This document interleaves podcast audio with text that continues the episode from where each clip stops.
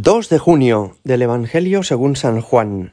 En aquel tiempo Jesús, levantando los ojos al cielo, oró diciendo, No solo por ellos ruego, sino también por los que crean en mí por la palabra de ellos, para que todos sean uno, como tú, Padre, en mí y yo en ti, que ellos también sean uno en nosotros, para que el mundo crea que tú me has enviado. Yo les he dado la gloria que tú me diste, para que sean uno como nosotros somos uno, yo en ellos y tú en mí, para que sean completamente uno, de modo que el mundo sepa que tú me has enviado y que los has amado a ellos como me has amado a mí. Padre, este es mi deseo, que los que me has dado estén conmigo donde yo estoy y contemplen mi gloria, la que me diste porque me amabas antes de la fundación del mundo. Padre justo, si el mundo no te ha conocido, yo te he conocido, y estos han conocido que tú me enviaste. Les he dado a conocer y les daré a conocer tu nombre, para que el amor que me tenías esté en ellos y yo en ellos. Palabra del Señor. Dios es un misterio de amor. Aunque hay un solo Dios, son tres personas, Padre, Hijo y Espíritu Santo, y están tan profundamente unidas que se trata de una sola sustancia, un solo Dios. Es precioso cómo el efecto de la acción de Dios en nosotros también es la unidad. Cuando Dios entra en el corazón de una persona, le ayuda a contribuir a la comunión, a la unidad con todos los que tiene a su alrededor. Se puede reconocer a un discípulo de Cristo en esto, en que procura unir a su familia, que crea buen ambiente en su trabajo, que es una persona que también ayuda a que permanezcan unidos los amigos, porque el efecto de la gracia en el corazón humano es este, es el de que uno irradie el amor de Dios y uno contribuya a la unidad con los demás. Por el contrario, las personas que se alejan de Dios tienden a contribuir a la discordia, es decir, a dividir a los demás a andar buscando defender sus intereses contra los intereses de los otros, a fomentar rencillas, divisiones, peleas.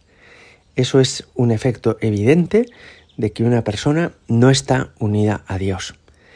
Hay una expresión para entender esto que confirma lo que os digo y es que en el credo que rezamos cada domingo decimos creo en la Iglesia que es una, santa, católica y apostólica. La Iglesia es una, y efectivamente, este es el fruto, el efecto del Espíritu Santo en su interior.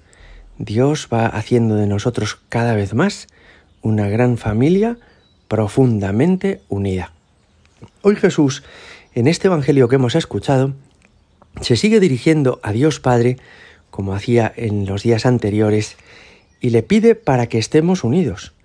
Dice que sean uno como tu Padre en mí. Dios quiere esta unidad de nosotros y quiere que permanezcamos unidos a Él y unidos entre nosotros. Como sabéis, hay dos amenazas a la unidad de la Iglesia. La primera es cuando una persona, por desobediencia, por orgullo, por soberbia, se revela contra la disciplina que debemos mantener y entonces crea bandos. Esto es lo que llamamos el cisma. El cisma es una pelea por no aceptar pues la autoridad de quien debe ostentarla en la Iglesia. Y la otra amenaza contra la unidad en la Iglesia es la herejía. Y es cuando una persona, pues aunque se dice católico, sin embargo, vive y defiende una forma de entender la realidad que no es la de Jesucristo.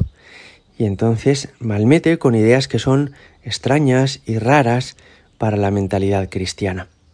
Siempre hemos entendido esto, que la unidad de la Iglesia es una unidad en la fe y es una unidad en el afecto, y que por tanto cisma, herejía, son amenazas contra esta unidad que quiere el Señor de nosotros.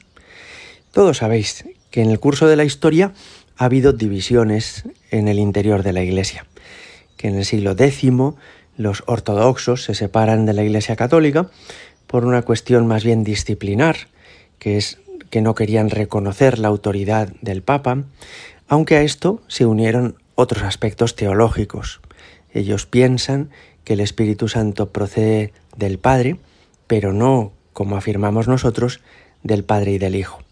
Posteriormente, en el siglo XVI, Lutero divide de nuevo la Iglesia por una doctrina francamente extraña que niega la presencia de Cristo en la Eucaristía, el valor sacrificial de la Eucaristía, que niega que pueda ah, ser uno santo y que por tanto niega el culto a la Virgen o a los santos.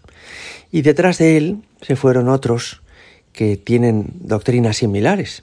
Juan Calvino, como antes había sido Juan de Hus, y también como fue después, posteriormente, en el Reino Unido, la, el cisma anglicano. Son divisiones que han herido la unidad de la Iglesia, divisiones que han lacerado el cuerpo de Cristo, porque la Iglesia es una realidad espiritual y mística. Y naturalmente que nos debe preocupar que la Iglesia a veces haya tenido estas divisiones y que nos debe doler que los cristianos no demos un testimonio de unidad en el mundo entero. Pero dado que nosotros no podemos resolver estos cismas y herejías históricos, al menos sí podemos cada uno en nuestro ámbito contribuir a la unidad y a la concordia y hacer que en la parroquia, en el movimiento en el que perteneces, en la familia, haya un ambiente de afecto, de comprensión, tomar siempre bien las opiniones e intervenciones de los demás, procurar comprender a cada uno como es, también contribuir a querernos unos a otros y no hablar nunca mal de los otros con la murmuración o la crítica. Quiere el Señor que permanezcamos siempre unidos, como Dios, que siendo Padre, Hijo y Espíritu Santo, es uno solo. Gloria al Padre y al Hijo y al Espíritu Santo, como era en el principio, ahora y siempre, y por los siglos de los siglos. Amén.